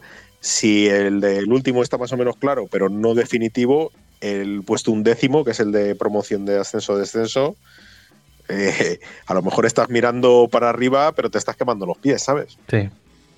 Exactamente. Y dependiendo de cómo, eh, si el Pozuelo decide despertarse para tal vez poder jugarse su plaza, bueno, ahí eso está por verse, a ver con quién se lo jugaría, si se jugaría con el Quecho o justamente con el Liceo Francés. Eh, uh -huh. Entonces ahí, veremos. Que, que por cierto, es un equipo que comenzó relativamente bien el Pozuelo, pero luego se cayó y bueno, el Veleno me ha sorprendido. Creo que ha tenido una relativamente una buena temporada para un equipo que subió eh, de casualidad a, a, Primera División, honestamente, tras lo que había ocurrido con, bueno, con los de años anteriores. Eh, sí, sí, sí, que se salvaron de una y bueno, lo han sabido llevar bien. El Pozuelo no tanto a comparación. Ah, pero fíjate que Guernica, por ejemplo, que desciende oh, el año. Sí, pues mira cómo está ahora, ¿no? Sí, ay, ay, es, que, es, que, la división de Honor B es un pozo un poco sin fondo a veces.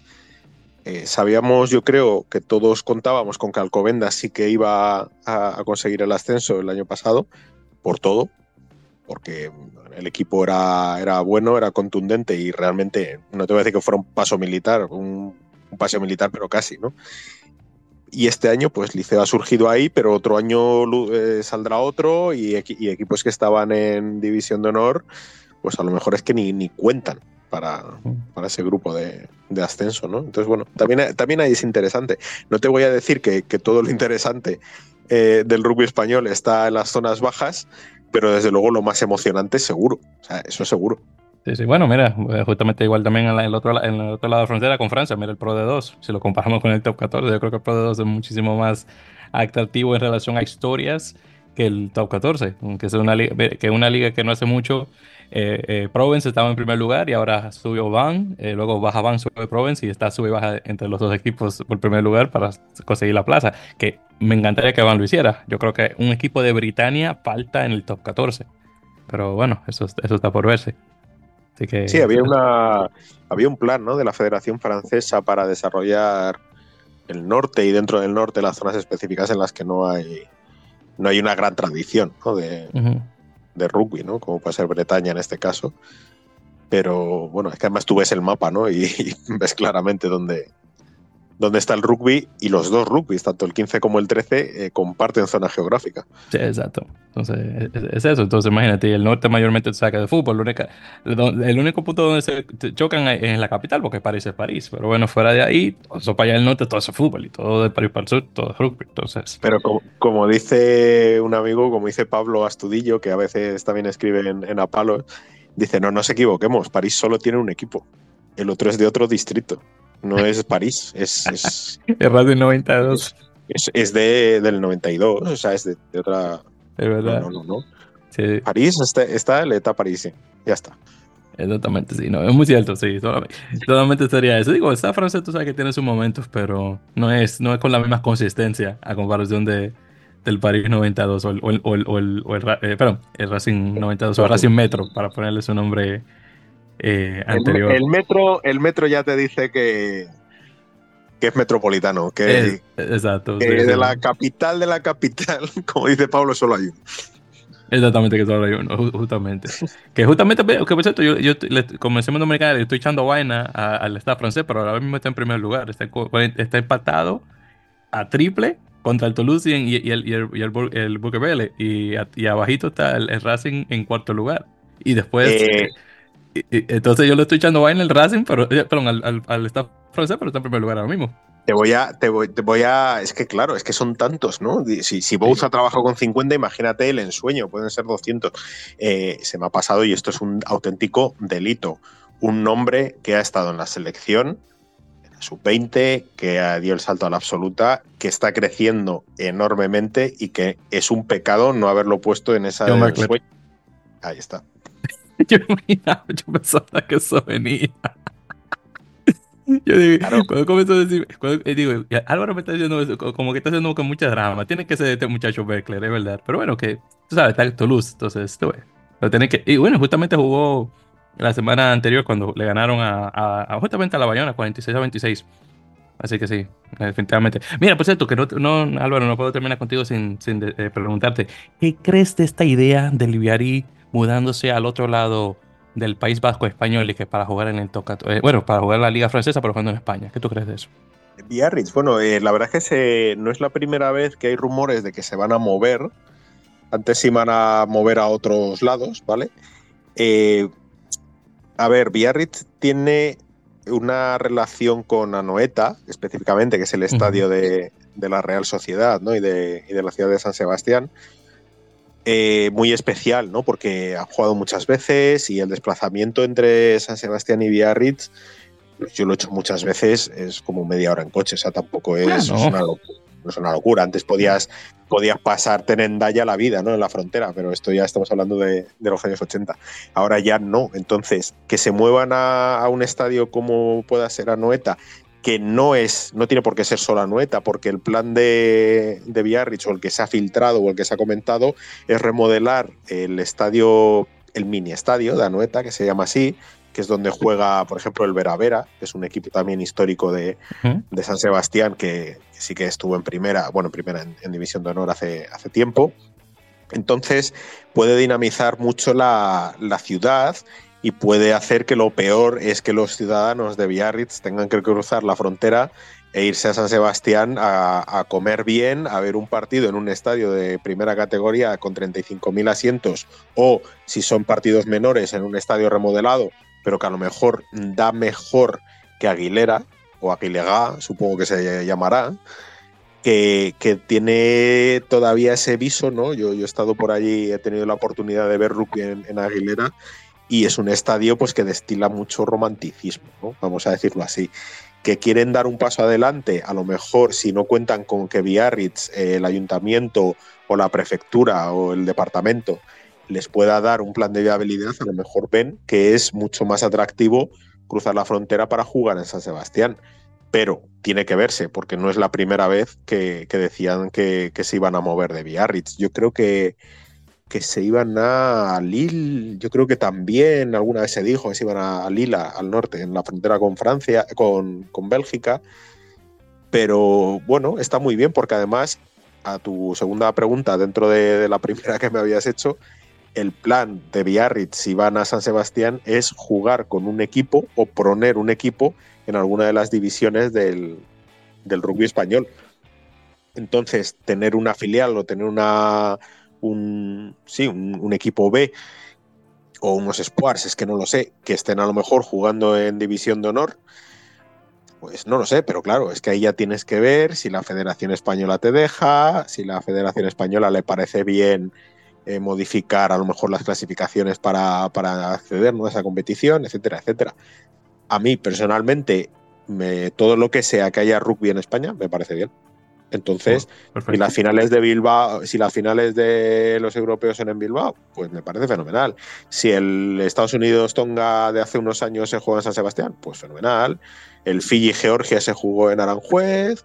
Eh, todo lo que sea cuestión de fuera, de calidad que pueda venir aquí se puede popularizar. Te voy a hacer un solo apunte, ¿vale? Y ya, mm. ya que cerramos.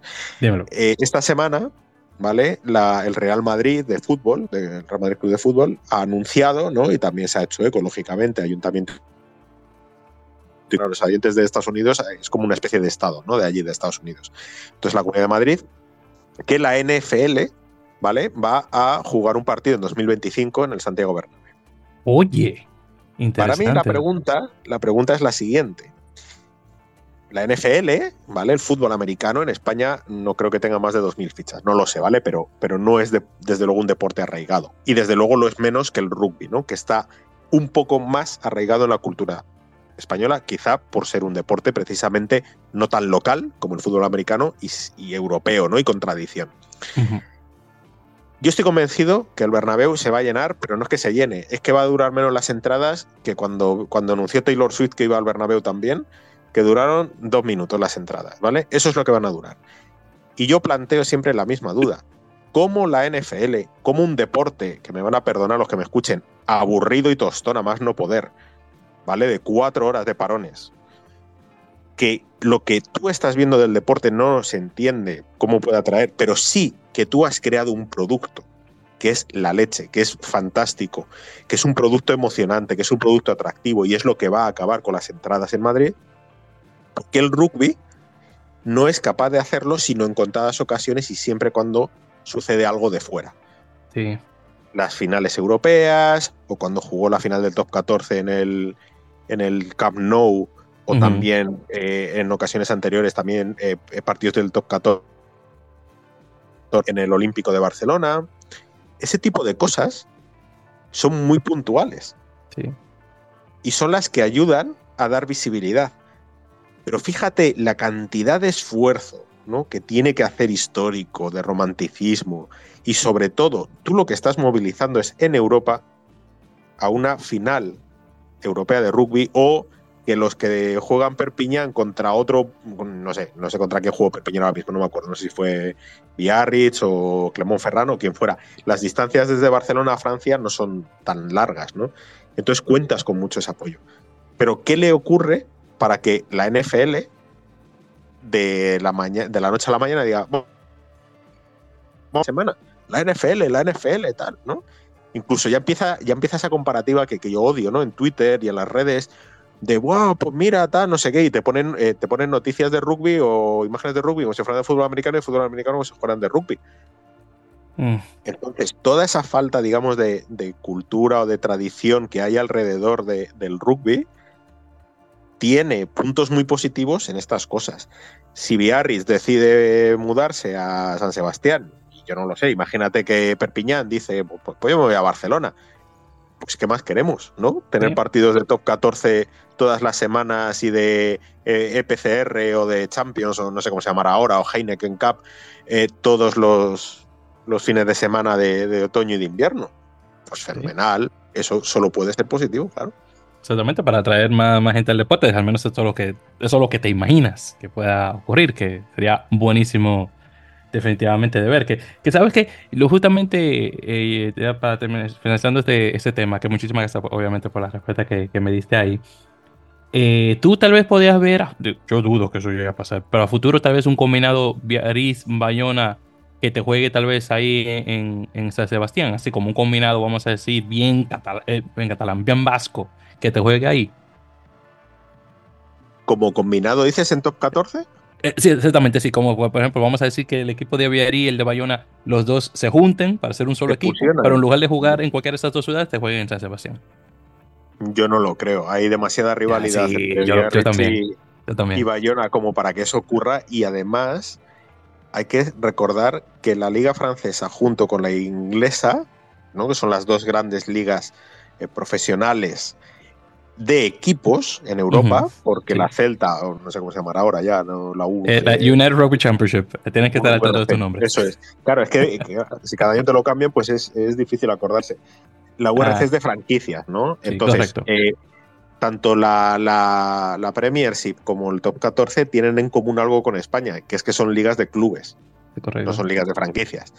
Entonces, ahí eh, la cultura del club es muy, muy, muy difícil de quitar. Sí, cierto. La Federación Francesa o los equipos digan, ah, pues nos juntamos y ya está, y hacemos competición de franquicias, ¿no? Y entonces eh, el País Vasco, eh, y Parralde y el Igolde y todos estos, y entonces tal, no lo veo yo muy claro. Pero por eso, porque es la cultura del club. Que mañana la Federación Francesa dice, a tomar por saco el 14, venga, todos fuera y entonces eh, se hacen franquicias, pues a lo mejor estaría interesante. Pero por ejemplo, Euskarians, Euskarians es un equipo de, de, Seven que juega torneos internacionales. Y es un poco esa, representación vasca, ¿no? En, el escenario internacional. Bayona, está ahí, ¿no? Está muy cerquita ya del Garona, pues el Garona que cruza, ¿no? Es el Garona el que cruza el. Eh, bueno, hay un río ¿vale? Que, cruza Bayona y que es el que divide la parte occitana de la parte vascófona, ¿sabes? Ah, sí, sí, sí. Pero la ciudad está ahí entre las dos, ¿eh? Entonces, sí, sí, A, lo mejor, a lo mejor hay parte occitana de Bayona que no le, o gascona, mejor dicho, de Bayona, que no le apetece, no lo sé. No lo sé. Sí, sí, sabes que estoy viendo aquí por, eh, por Wikipedia, estoy viendo, eh, sí que veo un, río, aunque no, no conozco cómo se llama el río, pero sí que lo veo, sí que hay uno. Pues ese río ese río marca la frontera historiográfica y etnográfica entre lo que es el País Vasco, ¿vale? El País Vasco, en este caso francés, que llega hasta el río, y luego a partir de ahí lo gascón. Sí, sí, ya lo estoy viendo ya. Aunque no sé cómo se llama porque el nombre no me, no me sale, pero sí que lo estoy, sí que estoy viendo. Garona, Garona, yo creo que desemboca bastante, bastante más arriba. Sí.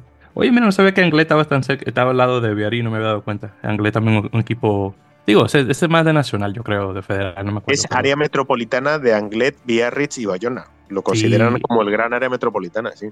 Sí, sí, ya lo veo, ya veo que las tres ciudades están pegaditas una de, una de la otra. Increíble que ahí nadie se moleste en hablar vasco. Lo tienen que hablar en el lado español. Me, sorprende, pero bueno, ya son cosas de los franceses. Tú sabes cómo son, de cómo soy yo.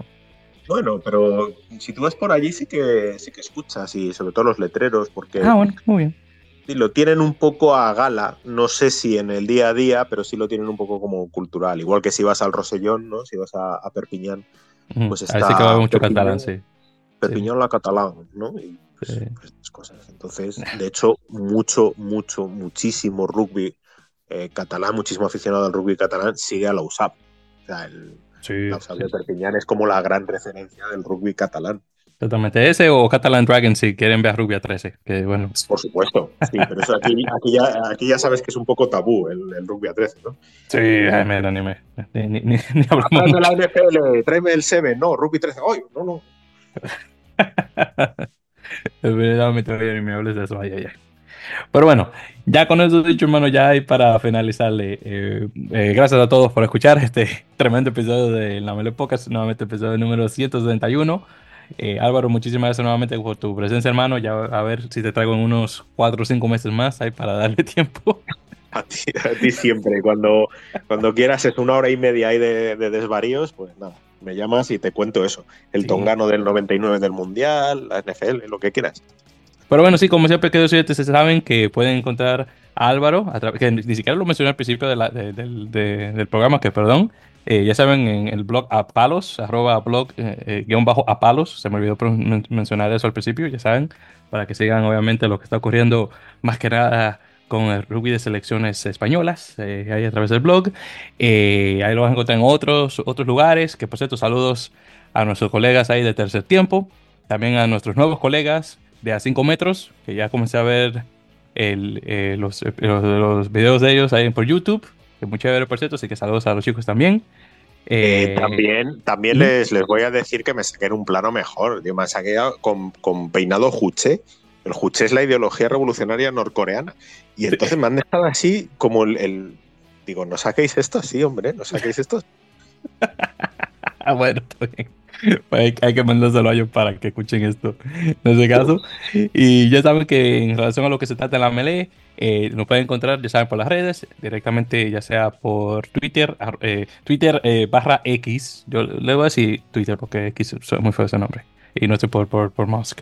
ya saben, nos pueden encontrar por ahí todavía. Y también por el Instagram, que ese es del, del otro griguito este, eh, eh, por este de, Zuckerberg, por arroba en la melee, en ambos lugares.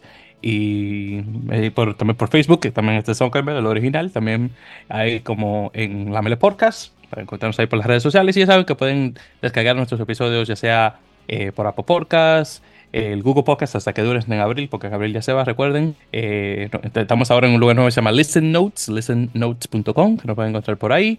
También estamos por Podtail, pero si ponen en la Mele Podcast, ahí van a encontrarnos eh, directamente en algún lugar particular. Y nuevamente, eh, ya saben encuentran a, Álvaro por las redes. Y también, ya saben que también está Pablo Plus, por si quieren ver alguna que otra entrevista que saca eh, Álvaro de vez en cuando. Ahí también para hacerle promoción a eso de igual manera. Así que ahí ya saben. Nuevamente, gracias, queridos oyentes. Hasta la próxima. Y ya saben, como siempre, mucho rugby.